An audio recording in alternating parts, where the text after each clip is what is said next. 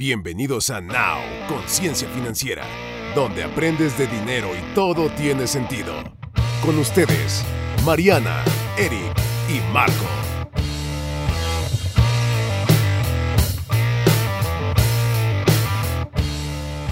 Hola, hola chicos, ¿cómo están? Bienvenidos a este nuevo programa. Hola Marquito, hola Eric. Hola, hola. Ya llegamos, aquí estamos, dando lata. Si querían efusividad, Marquito es el más feliz hoy. Muy bien. Yo siempre estoy feliz, la libertad chingada. me hace Muy feliz. bien. Muy bien, amigo, muy bien, amigo. Pues estoy súper contenta, chicos, porque eh, justo vamos a empezar este nuevo programa de la cuarta temporada, capítulo 2, que se titula Finanzas para Niños. Ok. Yo sé que todos seguimos siendo unos chamacos y sigue- seguimos siendo niños, pero justo nos encanta este tema para saber qué hacer con nuestros hijos, nuestros sobrinos, nuestros ahijados, etcétera, etcétera. Y creo que una base bien importante de la educación financiera es la que se aprende desde Sí. casa, ¿ok? Entonces, Claro, totalmente Claro, de acuerdo. entonces creo que es bien importante cuestionarnos eh, cuál fue nuestro primer acercamiento con el dinero. Y primero quiero escucharlos a ustedes para que me cuenten un poquito más, Marquito, Eric, cuál fue su primer acercamiento o qué recuerdan de su infancia. Ok. Yo de lo que me acuerdo era que en el kinder, cuando no me ponían lunch, Ah. así me daban, no sé, una moneda, no tengo ni idea Y de cuánto era, ¿no? creo que eran mil pesos, así de esas Billetes. monedas. Sí, no, era la moneda de mil pesos o dos mil pesos, no sé, que pues serían equivalentes a dos pesos de ahora. Y me acuerdo que llegaba y le decía, me da esto y esto y esto y esto, así pedí un chorro de cosas y hasta cambio me daban. Te alcanzaba para Y yo- todo. Y era Ajá, con sí, claro. pesos. Sí, y yo no sabía ni cuánto valía cada cosa. Yo nomás llegaba y pedía lo que se me antojaba. Y ya solamente una vez que me acuerdo que me dijo, no te alcanza para todo eso. Y yo decía, "Mm, bueno, ¿para qué me alcanza? Y ya devolví un par de cosas. Inflación y y, ya. depreciación. Y yo así de, ¿y ahora no me va a dar cambio? Sí, Ajá. cañón, oferta y demanda. Fue horrible. Y después, ya cuando este ¿Creciste? empezaba como a tener Ajá. dinerito, sí, bueno, pues mm, ni tan crecí tanto. Eh, así como mis siguientes approaches con el dinero eran de así que los cambios, que las moneditas que me encontraba por ahí o en el sillón, etcétera, etcétera. Ah, sí, ok. Pero así como que digas qué qué buen inicio financiero tuve, nah, nada que ver. Eric, cuéntanos. Pues yo, yo fue desde la infancia, quizá tengo un vago recuerdo que en el kinder. ¿Y por qué vago? ¿Y por qué digo desde la infancia? Porque me acuerdo que fui como a una obra de teatro de la escuela donde yo participaba del kinder. Y me fueron a ver mi mamá y mi madrina y así la familia, ¿no? Haciendo ahí mis ridículos. Y entonces, este, mi madrina me llevó es, una alcancía. En esos tiempos Jorge Campos era una eminencia y era una alcancía de Jorge Campos, estaba increíble, me gustaba mucho, yo era muy fan de él. Eh, es portero Ok. del de, de- de- el equipo que le voy, bueno, fue portero que es Pumas y aparte la selección mexicana, para los que no este, De sepan, Pumas. aquí en México. Bueno, el chiste es de que yo Ya tenía... sabemos qué regalarle de Navidad. No, no, no, eso era en, en aquellos tiempos. Un ¿no? uniforme de Pero- regalo, colores. Su regalo, sí.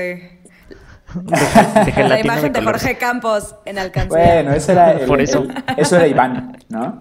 Entonces, Ajá. este, eso me ayudó mucho porque a mí me gustaba mucho verlo eh, y aparte que le podía tenía una ranurita y que le podía echar dinero, entonces literalmente le echaba mis pesitos, mis centavos, mis miles en esos tiempos, como dice Marco, porque también me tocó hasta llenarla. O sea, era como una, pero eso no me lo no me dijeron nunca mis papás, nada me dijeron ahorra y ya, pero no me decían échale a tu alcancía o toma este dinero para que le metas o un sistema de que a la semana todos tus domingos, por ejemplo, le vas a meter a tu alcancía, nunca, jamás. Yo siempre fui como muy ahorrador por parte de mi abuela que ella se me lo inculcó. Y luego viene mi madrina dándome este buen regalo a esos tiempos para mí. Hice mi primera ronchita ahí este, con esa con ese regalo. Ya después se va olvidando todo, ¿no? Ya después lo rompes y dices, ah, ya Jorge Campos ya no existe, me gasto el dinero y, y ya no se sigue. El problema es que ya no se sigue ese patrón.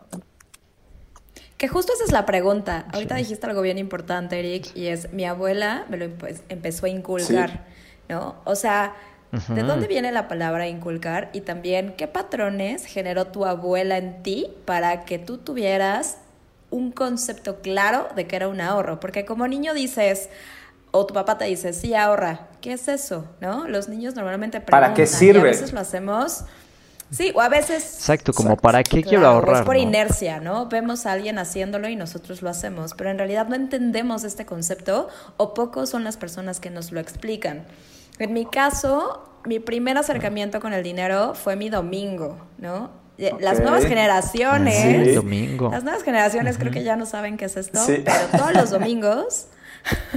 mi mamá o mi papá me daban una moneda, creo que era de 5 pesos o de 10 pesos, y ese domingo yo tenía un cochinito, literal un cochinito de barro que estaba guardado justo este abajo de mi cama y yo me acuerdo que metía esa moneda ahí y mi mamá me decía, para tu cochinito. Entonces, en realidad yo no sabía ni para qué, pero sabía que lo tenía que ahorrar y tenía mi cochinote ya al final del año y me acuerdo que lo rompíamos y todas esas monedas mi mamá me hacía contarlas e íbamos al banco a cambiarlas por eh, billetes. Por tazos. Ah. Pura monedita. pura monedita. Al banco no, ¿verdad?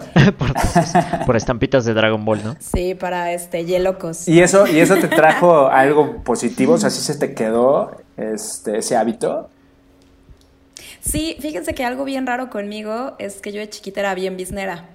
Entonces yo quería siempre ah. dinero, entonces inventaba cualquier excusa con mis papás para que me dieran lana. Entonces me decía mi papá, bueno, si lavas el coche te doy 10 pesos. Eso está genial. Y ahí me ponía a lavarlo. Ah, está y luego este, me acuerdo que mi abuelita tenía unas conchitas de mar en unos frascos, entonces yo me ponía a pintar conchitas y a venderlos ahí en la calle a las vecinas. Entonces ah. sacaba mi mesita, pintaba las conchitas y quien pasaba le decía que era peso la conchita. Y yo creo que nada más por mi bonita cara, y me compraban.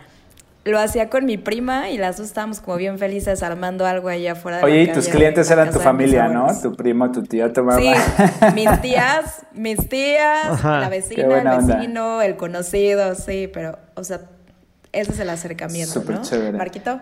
Ah, pero si expandías tu mercado a los vecinos, eso está bueno.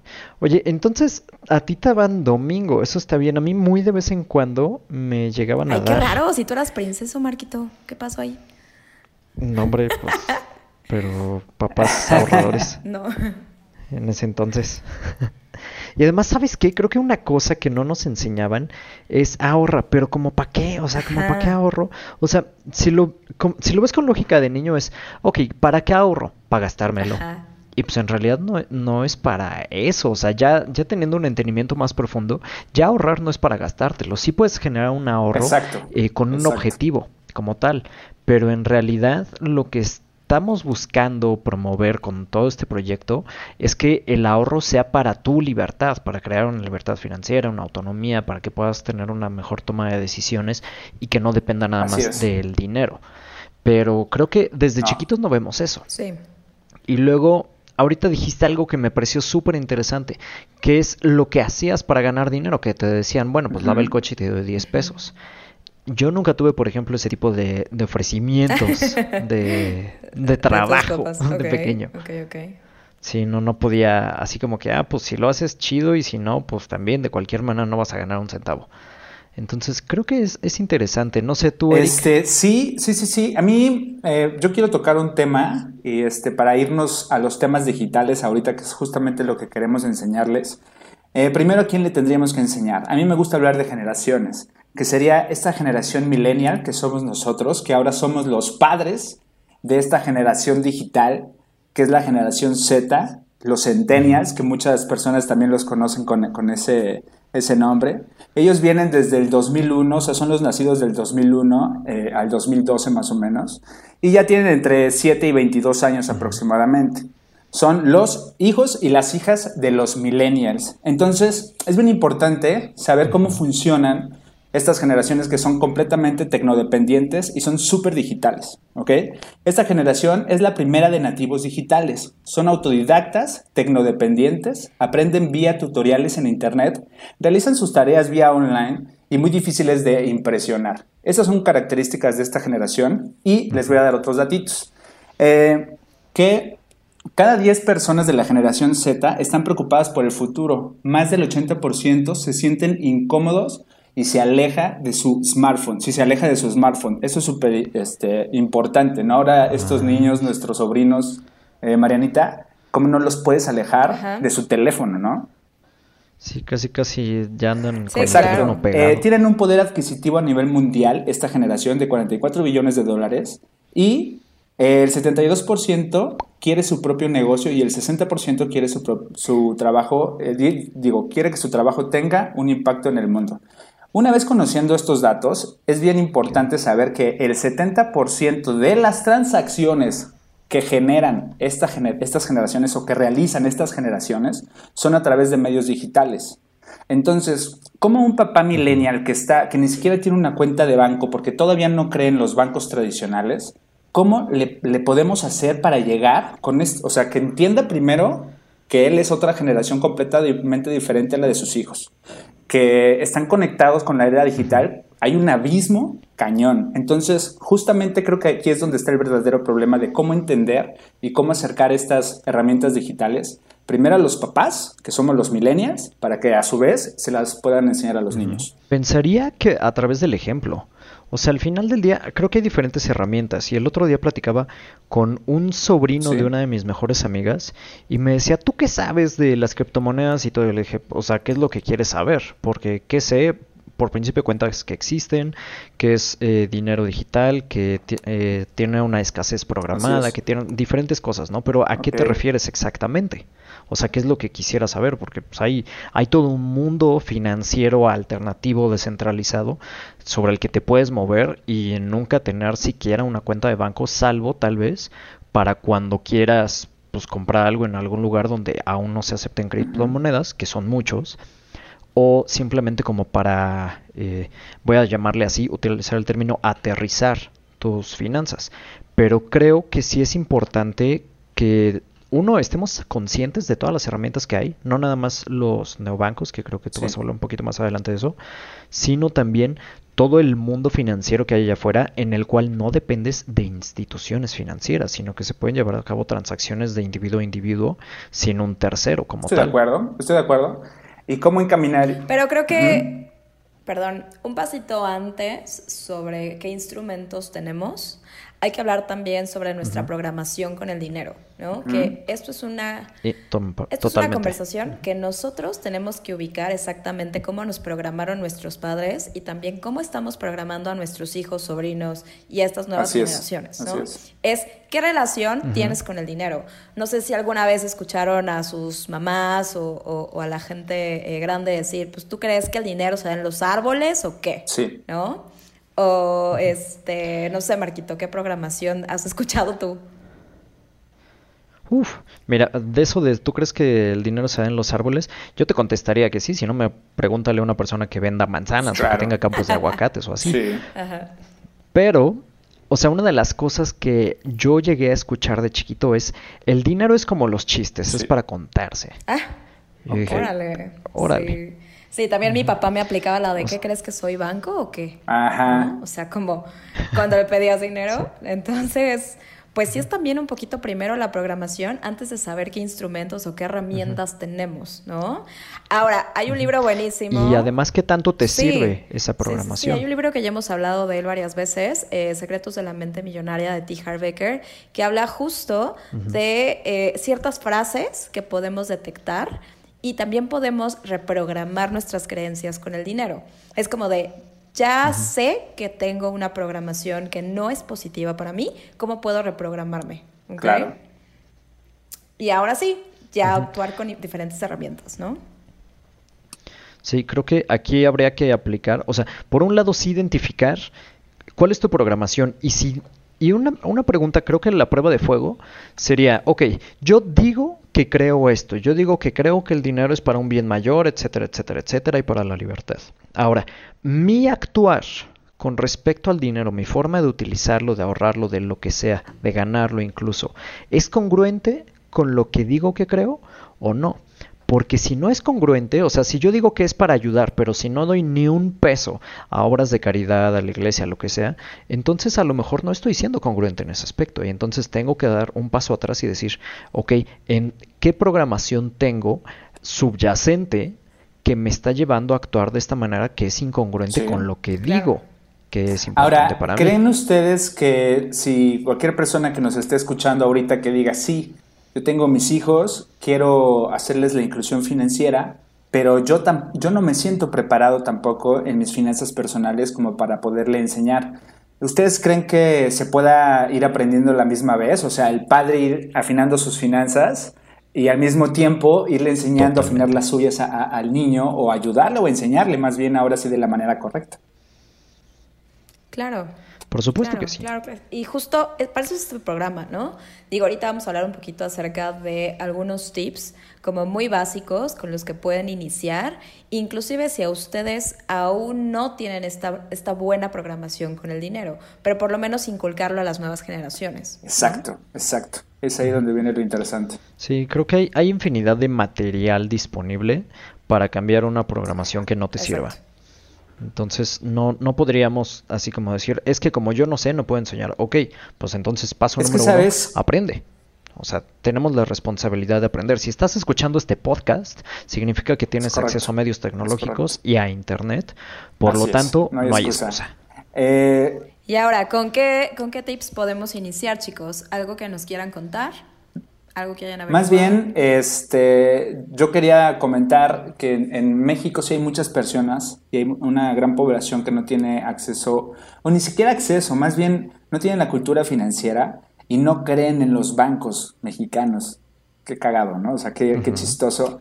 Eh, y no necesariamente viene de las personas de bajos recursos que no tienen acceso a Internet y esto, sino de verdad en, nuestra población, en nivel medio este, bajo, existe todavía estas personas y dentro de ellas, no sé, mi hermana es una de ellas que, este, que no tiene y no cree en los bancos, ella no tiene una cuenta bancaria, aún sabiendo que su hermano se dedica a esto, y yo infinidad de veces le he dicho, ven hermana, te voy a platicar, te voy a dar una asesoría financiera y te voy a enseñar a manejar de manera correcta, bla, bla. Ella dice, no, lo siento mucho. Ella es como la antigüita en sus sobrecitos, así se administra, esto es para la casa, esto es para bla, bla, bla, bla, y nadie toca su dinero. Y así es como ella se administra.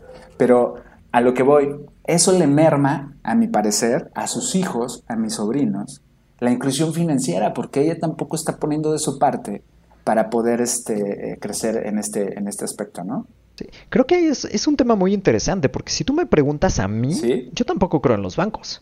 O sea, los uso como una herramienta. Pero de eso a creer que el sistema bancario es el lo non plus ultra, la verdad es que no. Creo que es uno de los más grandes robos y lo he dicho en muchas ocasiones. Más bien hay que saber utilizarlo. Que le han sucedido a la humanidad. Hay que saber utilizarlo. Exacto. Y no le voy. O sea, es una herramienta y hay que saber usar las herramientas financieras. ¿Cómo puede ser posible, amigo y Marianita, que en México la Ahí le preguntaría a tu hermana, ¿qué onda? sí, va a preguntar para allá, ¿no? Eh, ¿Cómo puede ser posible que confíes más en la tanda que organizó tu amigo, tu vecino? O sea, confías más en eso que en un contrato eh, que hiciste con una institución financiera, ¿no? O sea, eso se me hace brutal. Aquí tienes un respaldo por el IPAP, por lo menos en, en México. Ahí no tienes respaldo de nada, nada más la palabra de tu de tu conocido, ¿no? Pero es la persona a la que conoce. Exacto. O sea, ahí entraríamos en un tema bien interesante que no va a ser el tema del programa de hoy, pero con toda seguridad tenemos que hacer un programa al respecto de eso. Va, va, va, me late. Porque, o sea, al final del día, por eso tenemos abogados, porque de repente la gente falla, ¿no? Y los contratos llegan a no cumplirse y un montón de cosas. Pero no es el tema del programa de hoy, estamos hablando de finanzas para niños. Justamente para llegar a las finanzas para niños es que viene la inclusión financiera de los padres y dónde, dónde estás confiando. A lo que voy yo, yo voy a hablar de un tema de finanzas de medios digitales. O sea, si ahorita ustedes me van a apoyar con el rollo de, las finanzas para niños per se, desde cómo ahorrar con un objetivo y todo esto, pero si hay un, ¿cómo vamos a hacer esa inclusión con los medios digitales hablando de estas generaciones que yo, que, que ahorita les mencioné, ¿no? Que es súper importante y hay bancos y lo que no sabe la gente es que no es necesario cumplir 18 años para poder tener una cuenta bancaria. Eh, hay desconocimiento de las cuentas bancarias porque dicen, ¿qué le, ni modo que le dé una cuenta de, ahorro a mi hijo de tal banco y él ya tiene su cuenta con su dinero y de repente se mete a las páginas de internet y empieza a comprar cosas porque justamente esa es la inclusión, eso es lo que queremos, que los niños y el 70% de sus transacciones está haciendo por medios digitales, eso es justamente lo que se quiere, incluir financieramente en medios digitales a los niños. Pero lo que no saben los papás es de que al sacarle estas cuentas a los niños son mancomunadas. Tú eres propietario también de esa cuenta y le puedes poner restricciones. Es conocimiento más allá de, no querer abrir una cuenta de estas. Marianita, perdón, querías decir algo. Sí, me, me, interesó mucho lo que decías y te quería preguntar si sabías específicamente qué banco, qué cuenta. Eh, si yo tengo, por ejemplo, un sobrino que le quiero abrir una cuenta, ¿dónde pudiera hacerlo y cuáles serían las especificaciones de esa cuenta? Ya dijiste una, que es mancomunada y con restricciones. ¿Cuál sería otra? ¿O a dónde la puedo conseguir? La mayoría de las cuentas son así. Eh, o sea, sí tienen, la mayoría de las cuentas en México sí tienen cuentas para niños. Se aperturan desde un peso. La mayoría no se apertura desde cero, o sea, se apertura desde cero pesos. No es necesario que tengas ahí dinero. Eh, ahora sí que depende de tu banco. Lo que más está interesante es que ya, ya tienen aplicaciones interactivas. Eso está padre. Interactivas hacia la inclusión financiera con, eh, no sé, este, algunos personajes eh, animados muy padres con algunas historias de cómo ahorrar, de cómo poderla hacer, de cómo administrar tu cuenta dentro de la misma aplicación. Y eso está bien padre para los niños, les va enseñando en cómo ahorrar, pero muy interactivo. Y eso ya está, ya está desde hace mucho tiempo en México, nada más que la gente no sabe dónde ni cómo. Bueno, ahí justamente creo que tocaste un tema muy importante en tu comentario anterior, en el que sí quisiera ahondar. Porque, por ejemplo, tú puedes, o sea, nosotros podemos ayudarle a los niños a tener una tarjeta, ¿no? Y tener que tengan su cuenta y todo. Pero no nos podemos deslindar de la responsabilidad que tenemos de enseñarle a usarla de una manera responsable. Porque dijiste, ay, pues, ¿cómo le voy a abrir una cuenta para que ande comprando cosas por internet?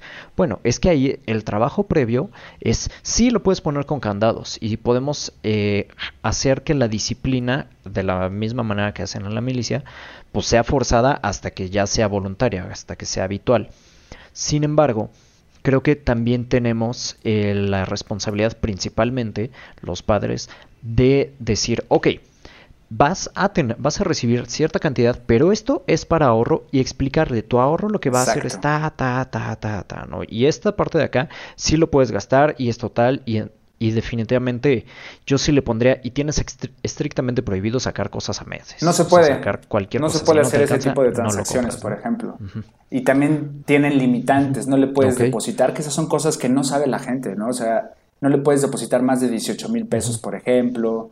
Tú tienes restricciones de todo, dónde puede estar comprando. Ah, porque son cuentas no fiscalizables, ¿no? ¿no? Les voy a mencionar ahorita para contestar la, pregunta este, de Marianita, los bancos, eh, BBVA, BBVA Bancomer tiene cuenta para niños, el monto por apertura es de un peso, las comisiones por manejo de cuenta no aplican y este, por no mantener el saldo promedio mensual tampoco te genera comisión. O sea, la verdad es que están bastante bien, lo único que sí es como si pierdes la tarjeta, entonces te van a cobrar 125 pesos. Todas son muy parecidas, la verdad es que son muy amigables para los niños y tampoco buscan. Hay otras, imagínate, que les dan un porcentaje de rendimiento. Quizá no les van a dar eh, ni siquiera la inflación, pero sí les van a dar el 1%, el 1.5%, para que ellos vayan viendo, obviamente, si tienes un saldo promedio de 5 mil pesos, por ejemplo. Entonces van a empezar a ver esos crecimientos y eso se me hace genial, ¿no? Para los niños.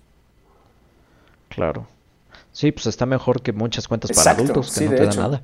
Sí, sí, sí, estoy completamente de acuerdo. Muy bien. ¿Qué más? Ah, ¿Ubicas algún otro banco que tenga este Banorte, tipo de, cuentas? También lo tiene, Santander, Banca Mifel. Eh, curiosamente lo tiene Banco Azteca. Banco Azteca en México está este, muy posicionado en las comunidades rurales. Entonces es una muy buena opción para todas estas personas y este sí es prácticamente gratuito, no te pide nada de nada. Si se te pierde la cuenta, también te la repone. Las cuentas también son este, eh, personalizadas para los niños, o sea, está bastante bueno, está bastante bueno y tú todo lo controlas desde tu propia aplicación. No tienes que estar con el usuario de tu hijo ni nada, sino desde tu misma aplicación se asocia y le vas poniendo ahí las limitantes. algo, ¿te quieres comentar algo? Algo que recuerdo que mis papás hicieron conmigo cuando salí de sexto de primaria fue darme una cuenta que era de Serfín, cuando existía Serfín. Claro. Y en lugar de darme un regalo, me, me, acuerdo que me dieron esa cuenta con mi nombre, que era una tarjetita, y me dijeron, este es el dinero de tu regalo por haber salido de la, de la primaria. Y esa misma cuenta se la pasaron a mis tías, a mis tíos, a mis padrinos. Y cada Uh, quien, ajá, cada quien fue ¡Qué buena idea! o Me sea, encanta. Digo, ya sabes, de 200 pesitos, o sea, no importa. Y yo veía desde mi cuenta, o sea, porque antes no había nada digital, tú era como ir al banco. Y me acuerdo que mi papá me enseñaba a leer estados de cuenta y me decía, de cuenta, y me decía, sí. mira, todo esto ya tienes depositado, vamos a ver qué te podemos comprar con lo que todo mundo te, te, te dio, ¿no? Algo así pudiéramos también armar con los niños, que también pudiéramos regalarles eh, dinero, ¿no? O sea, y que ellos pudieran decidir o incluirlos para saber también cómo comprar en línea. Exacto. Que ahorita voy a hablar un poquito más al rato Sí, de eso. Me encanta. Ajá. Sí, de hecho, dijiste una cosa bien interesante. Tengo aquí A varios ver. puntos anotados en la cabeza. Una de estas fue el, el interés que va ganando la tarjeta, ¿no? O sea, del Sí. 1.5%, una cuestión así. Porque de esa manera Exacto. despiertas el interés del niño por utilizar el interés compuesto. Sí. Y yo no sé si saben, pero Warren Buffett empezó sus inversiones Claro. a los 11 años. Bebecito. Y él dijo, sí, y él dijo, y me tardé. Yo así, relájate tantito, Sí, a- señor. O sea, a los 11 años Sí, yo estaba canicas. picándome la nariz. Chicas pelas. O sea, se tardó Sí, porque a los tres años ya tenía que haber abierto interés compuesto en la tarjeta, ¿no? Sí, cañón. ya tenía que haber tenido su, casa. empresa de bicicletas. Ajá. Ok. No, está, estaba cañón. Y otra cosa que, eh, que mencionaste ahorita, bueno, hace rato, fue que tenías la opción de, por ejemplo, lavar el coche por 10 pesos. Una cosa que hace Sí. mi mentor y sus mentores es que a los hijos, o sea, por ejemplo, los hijos, eh, uno, el mentor de mi mentor, que se llama Ray Woodward, le, le daba a sus hijos, o sea, él toma agua en botellitas, pero pues para no estar tirándolas, las botellas de plástico las deja que las rellenen y a sus hijos les da 25 centavos de dólar por cada botellita de agua rellenada. Entonces, pues dice, pues es una mugre de nada, pero como toma 6, 7 botellas de agua al día, pues ya como que se va juntando un poco el dinero. Pero eso es por trabajo físico. Cuando ellos leen un libro asignado por él y le entregan un reporte, entonces ya estamos hablando de a lo mejor Me 10, encanta. 20 dólares por un libro, Wow. dependiendo el grosor. Y entonces con esto, por un lado, estás incentivando a que lean.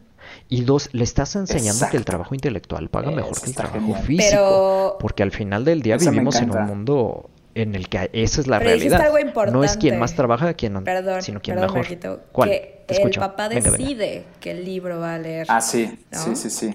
Sí. no el niño. Sí, no se va a poner a leer Harry Potter y todo esto porque la idea, digo, sí lo puede hacer, pero la idea... ¿Qué tienes No, no, no. Por eso digo.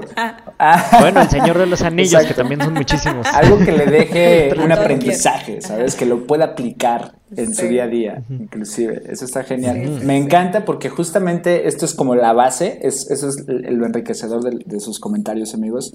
Son las bases financieras que podemos darle nosotros como padres a nuestros hijos. Y luego la herramienta, como ustedes dicen, ahorita en los medios digitales, pues, ¿qué- ¿cuáles son las herramientas que tenemos en el mercado y que podríamos utilizar? ¿No? Marianita. Sí, yo estuve investigando y encontré un artículo bien interesante del New York Sí. Times. Y bueno, ya se los traje traducidos para todos ustedes. Échala. Y me encantó porque Uy. ellos lo que hacen es dividir las etapas de crecimiento financiero por diferentes Sí. edades, ¿ok?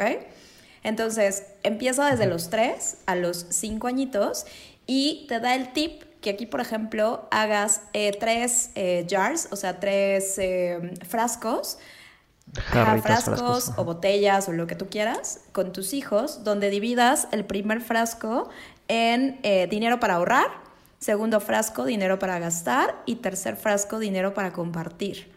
Entonces, Me encanta. Le, Mm, le das, bonito. le das uno, incentivo a tu hijo o sobrino o lo que sea. ¿no? Eh, para que tenga ahorros, ¿no? Ahorros para que se quiera comprar algo, una meta o una meta más a largo plazo y gastar puede ser desde el Xbox que quiere o digo cualquier cosa que se quiera comprar. Pero también algo importante es la parte de compartir, ¿no? O sea, ¿con quién lo va a compartir? Con mis amigos, con mis primos, con... Me ¿no? encanta. Y esto también va a ayudar a tener Está mejores padrísimo. adultos. Exacto, ¿no? Ese me encantó. Después viene la parte de los niños entre 6 a 10 años. Y aquí va un poquito el punto de Eric. Aquí tienes que involucrar al niño para hacer compras en línea juntos. Vamos a pensar que la niña necesita tenis nuevos. Entonces yo le voy a dar la tarjeta y le voy a enseñar a cómo comprar en Me línea, encanta. cómo buscar, cómo meterlo, cómo incluirla y cómo hacer una buena compra, ¿no? Que también cuántas horas pasamos nosotros incluso buscando, a veces hasta meses, ¿no? Para buscar el mejor artículo o la mejor oferta, incluirlos desde los seis añitos, ¿ok? Claro. Y ya por último, Sí. Incluso hasta les puedes enseñar a hacerlo de manera segura. Claro. O sea, porque hay muchísimos sitios en donde puedes poner tu Sí. tarjeta y meterte en Sí. O sea, sí como enseñarles también a discernir o a lo mejor eh, enseñarle, mira, tenemos instalado este antivirus Guaraguana que lo que hace, entonces te fijas porque hace tal Sí, característica, o no tarjetas sé. digitales. O sea, ¿no? al final del día Exacto. Enseñarlos. con la Ándale, tarjeta también. vamos a activar una tarjeta digital, pero tú lo vas a hacer y yo te voy a enseñar Así cómo. es. Sí. También para que pierdan este miedo, ¿no? Y ya por último, clasifican Claro. a los niños entre 11 a 13 años y aquí ya viene una explicación del interés compuesto y las tarjetas de Venga. Aquí ya es momento de empezar a enseñarles cómo pueden empezar a generar rendimiento, ¿no? E intereses. Entonces, pues se los comparto. A mí Me encantó este artículo y creo que nos puede servir a Me todos. late. ¿no? Padrísimo. Sí, sí, sí. Está bueno, bueno, buenazo. Y sabes qué, ahorita que decías lo de involucrar al niño en las, o sea, en las compras digitales y todo, o sea, qué diferente es la generación, ¿no? O sea, las generaciones. Y hace ratito lo mencionaba Eric, porque ahorita te metes a cualquier buscador, Sí. voy a decir Google por decir uno, y entonces encuentras 25 Exacto. opciones de lo que estás buscando a diferentes precios en diferentes tiendas, etcétera. Y por lo menos a mí todavía me gusta ir físicamente a la tienda a buscar, al igual que por ejemplo agarrar el libro físicamente y sentirlo, leerlo, marcarlo, o sea, pero creo que es, es bien interesante cómo las generaciones es. van cambiando, porque creo que a nosotros todavía nos tocó ir por lo Uf. menos una vez a la biblioteca, nos Sí. tocó ver el Encarta. Era una maravilla, amigo. Nos ¿no? De verdad, O lo amábamos. Era la Era onda, para le tarea. copy-paste, lo imprimías. Sí, es más, mi copy-paste lo mandabas a imprimir y se acabó. Sí, porque antes de eso eran las monografías, ¿no? Ibas a la Ay, sí. tiendita, Sí. copiabas, te, te agarrabas un librito a ver qué La biografía de Hidalgo. A ver, Sí. órale. Sí. Uy, sí. Y luego ir a la papelería y que los papás, bueno, mis papás como los dos trabajaban, para mí eso, cuando la tarea implicaba ir a la papelería, era un horror porque pues nunca estaban y casi nunca las hacía, porque pues quién me iba a llevar a la papelería, niño inútil también yo. Pero, o sea, sí, mi culpa, lo acepto Consentido, ahora y ahora lo entiendo. Inútil. Bueno, Oigan, y manera, Pero manera en la que los niños también, Pero también ahora no podrían necesitas hacer dinero, salir. no sé. Eh, ya también de cierta edad, ¿no? Ya vas creciendo, tienes 11 años, o los papás están viendo. Tienen ya los juguetes ahí rezagados, pues hay que hacer una venta de garage y que ese dinero no se lo queden los papás, sino que sea para el niño y para el ahorro, ya sea en cualquier, si en, la- en el cochinito, o en los frasquitos que dice Mariana, o en una cuenta digital. Este, pero también podría ser, ¿no? En vez de estarlos guardando, o donarlos, que también sería la otra. O a lo mejor hacerlo como los frasquitos, una tercera parte de donación, una tercera parte los encanta. vendes y ya con eso compra para, o sea, junta para su juguete nuevo, para Es correcto. Ahora sí para el juego el del celular, Xbox, etcétera. porque seguramente ya, ya andan en esas ondas, el chamaco. Sí, algo que también hemos escuchado, eh, no sé si a ustedes les pasa, que por ejemplo cuando yo era más joven, mi papá me decía, ¿quieres tal cosa? Va, ahorras la mitad y yo te pongo la otra mitad cuando tengas el Sí. dinero. ¿no? Muchas Así es, cosas me las compré es. justo por ese sistema, ¿no? Entonces, así yo también trabajaba o hacía algo para ahorrar y comprármelo, no importa el monto, y mi papá también contribuía con eso. Entonces, creo que también eso es una buena práctica que pudiéramos hacer. Claro, lo Sí. valoras. ¿Qué opinan ustedes, amigos, de estos papás que tienen dinero de sobra, no tienen una buena administración o whatever? Eso no nos importa, no nos vamos a enfocar en eso.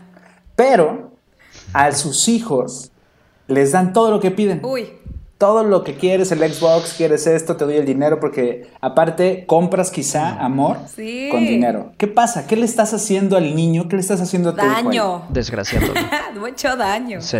Ay, Mucho daño. O sea, imagínate ese adulto, ¿no? Seguramente va a llegar un momento en que cuando el papá le falte va a estar en bancarrota, porque jamás, Así es. jamás tuvo esta apreciación del dinero y lo que significa ganarlo. El valor. mundo. Claro. Así es. Así es. En las palabras de mi mentor Rob Robson, le estás quitando el hambre, le estás quitando Exacto. la posibilidad de ganarse las cosas por sí mismo y pues estás haciendo un perfecto inútil. Claro. Exacto. Ay. Y Exacto. también tenemos casos, bueno, ya no me voy a meter mucho, pero, o sea, también niño-niña, de provéeme, dame, consígueme, o el típico de me voy a buscar un sugar, me voy a buscar una, este, cougar, la, la, la, sí, sugar. sugar daddy, este, ¿no? O sea, Hablando de otro tipo de, otro niñas, tipo de ¿no? niñas. Sí. Hablando del Sí, antiprograma. antiprograma. No, pero, o sea, sí sucede. O sea, tristemente nos da risa, pero sí hay niñas que piensan así. Entonces también es, ¿qué programación tuviste? Sí. Tuviste, Ah, sí. ¿no? Estoy de acuerdo. Entonces, niñas, no. Ustedes Sí, valen desde mucho. chica, Sí. tu noción desde los 11 años es tener un sugar daddy o alguien que te provea, pues óyeme, ¿por qué? ¿Estás mal? Amigo, Claro. te escucho. ¿Qué, qué ¿Cuál sería la primer obligación o disciplina que, buscaría, que buscarían ustedes ponerle a sus hijos para enseñarles educación financiera? Yo ya tengo mi respuesta, pero quiero escucharlos a ustedes. cri, cri, cri. Muy buena pregunta. La mía sería, por supuesto, eh, quizá ahorrar el 30% de todos los domingos, este dinero que le den sus tíos, sus abuelos. Siempre, siempre, siempre, siempre, siempre ahorrar por lo menos el 30%. De acuerdo. Yo lo, yo lo que haría es hablarles del dinero. O sea, que tampoco sea un tabú. O sea, involucrarlos al 100%, hablarles, enseñarles. Y esta idea, por ejemplo, de los frascos a mí se me hizo increíble. Sí, esa es ¿no? muy buena. E irlo Sí, trasladando buenísimo. conforme vayan pasando las etapas, ¿no? De, de cosas más serias. Y tampoco eh, menospreciar a los niños. Creo que lo hemos hablado muchas veces, ¿no? Sí. Los niños son- nos dan la vuelta tres veces y más es Nos dan la vuelta. Es la edad más inteligente por la que pasamos. Claro, claro. Sí, y, sí. y aunque yo no tenga hijos, sí tengo sobrinos y creo que si todos podemos hacer por lo menos eh, esta acción con una persona, o sea, con, con un niño que conozcamos que pueda convertirse en un adulto responsable y que pueda tener estos hábitos de finanzas, creo que la vamos a armar durísimo, ¿no? Conciencia colectiva infantil. Imagínate que nosotros le Sí. enseñemos tanto a nuestro hijo o a nuestro sobrino que incluso él, a la hora de que va, porque eso, eso se riega muchísimo más rápido. Sí. Es más rápido que un niño cuente algo que, que acaba de emprender y le enseña a sus amigos de cómo hacerlo, a que nosotros los grandes no nos estemos ahí diciendo o aceptando este, alguna asesoría, comentario o, o whatever, ¿no? Claro, Entonces- y de hecho un hack mental es que lo primero que escuchas acerca de un tema, el que sea, no lo cuestionas. O sea, no crees La que, o que sea, escuchas. que haya que preguntarlo, simplemente lo tomas como una verdad. Entonces, ¿por qué no ser los primeros que le hable a tus hijos Sí. acerca de dinero y les hables con la verdad y con conocimiento? De hecho, acuerdo. mi respuesta a la pregunta que les hice, por si Sí. no iban a poder dormir, era... No, te iba a preguntar, No amigo. puede te iba a ser, Marquito. Dinos, Sí, sí, sí. dinos. Es que ya casi nos Sí. acaba el tiempo de A ver, programa. cuéntanos, cuéntanos. Échelo, échelo.